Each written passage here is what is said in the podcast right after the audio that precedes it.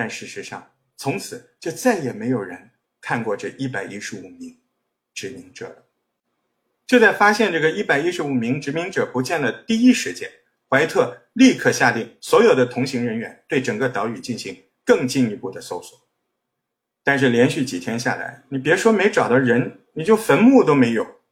仅在靠近居住附近的一个树干上找到了一串字母，就刻在树皮上的字母“克罗托恩”。别人不懂，但是怀特发现这个的时候，他非常激动，因为他知道就在这个罗安诺克岛旁边以南的位置上，的确还存在一个名叫克罗托恩的岛屿。于是怀特立刻请求船长赶紧开船，咱们去。不过呢，这个天不从人愿呐。就在这个路上，一场突如其来的暴风雨导致怀特的船只迟迟没法靠岸，甚至还有好几名水手在暴风雨来袭的时候就被卷到了海里。这么一看，这船长不高兴了呀！眼看船上的人员不断折损，船上的食物也开始不足了。于是这船长就翻脸了，他不顾怀特的意愿，他果断决定返回英格兰。而怀特呢？也没办法，就跟他们回到英格兰。回去后不久，就生了一场大病。在公元一五九三年，怀特就离开了人世。虽然怀特过世了，但对于罗安诺克殖民者的调查，并没有随着怀特的死就结束了。大家还记着这个事儿呢。公元一七零一年，一个名叫约翰劳森的探险家，他就曾经针对唯一的线索。什么线索？就是那四个字“克罗托恩”，他就来到这个克罗托恩访问岛上的居民。果然，就在他的努力之下，一名当地的长老就告诉他，岛上的确曾经有几名祖先是白人。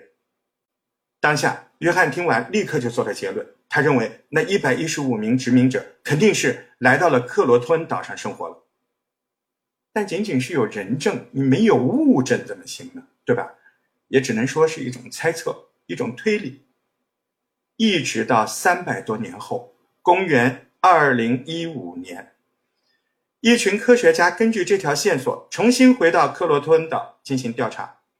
经过好几个月的挖掘，他们终于发现了几个符合十六世纪英国风格的器皿，还有一把剑。当媒体报告这则消息的时候，所有的人都认为：好，这下有物证了哈。这个传了四百多年的大谜团终于要解开了，但没过多久，考古学家便很认真地宣布，他们很严谨。根据他们的研究，这批文物是产自公元一千七百年之后，并不属于一千五百八十七年那批消失的殖民者所有啊。就那个消失的殖民者，那前面还有还有好几百年呢啊，一百多年，对吧？他这是一七零零年以后，那些是一五八七年，中间相差这么多年，所以不是那么回事。而除了此次研究之外呢，近几年也有科学家根据岛上的居民，他可以做什么？做 DNA 嘛，对对？现在都是做 DNA。那么 DNA 测出来，这些岛上你如果要有欧洲的血统，这不就说得过去了吗？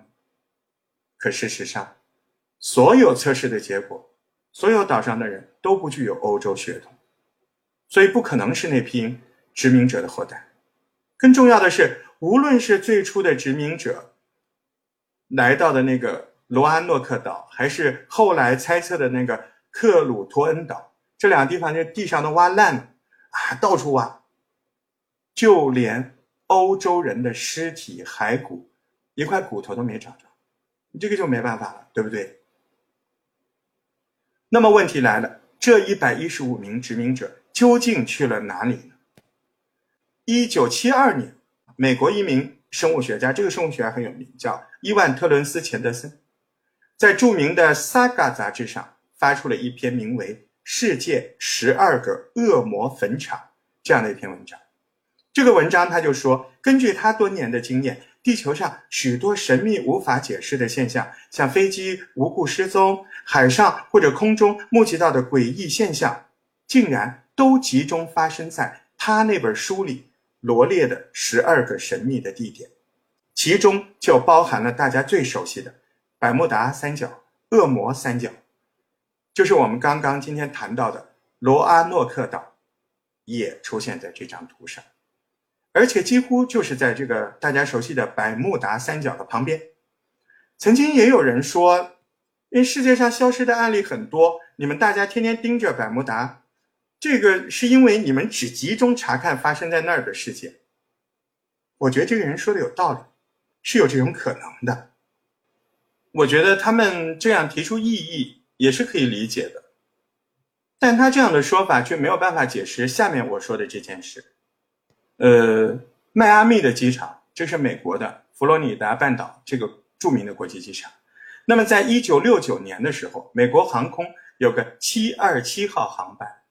这个在这个事情在美国上一辈人里面就是特别多的人知道，就是一九六九年的七二七航班，当时呢他就按照计划准备降落，但奇怪的是，就在这个塔台允许飞机降落后不久，突然塔台看不见这个飞机了，啊，飞机竟然从雷达上神秘的消失了，哎，这慌了啊，这个迈阿密的这个塔台就赶紧。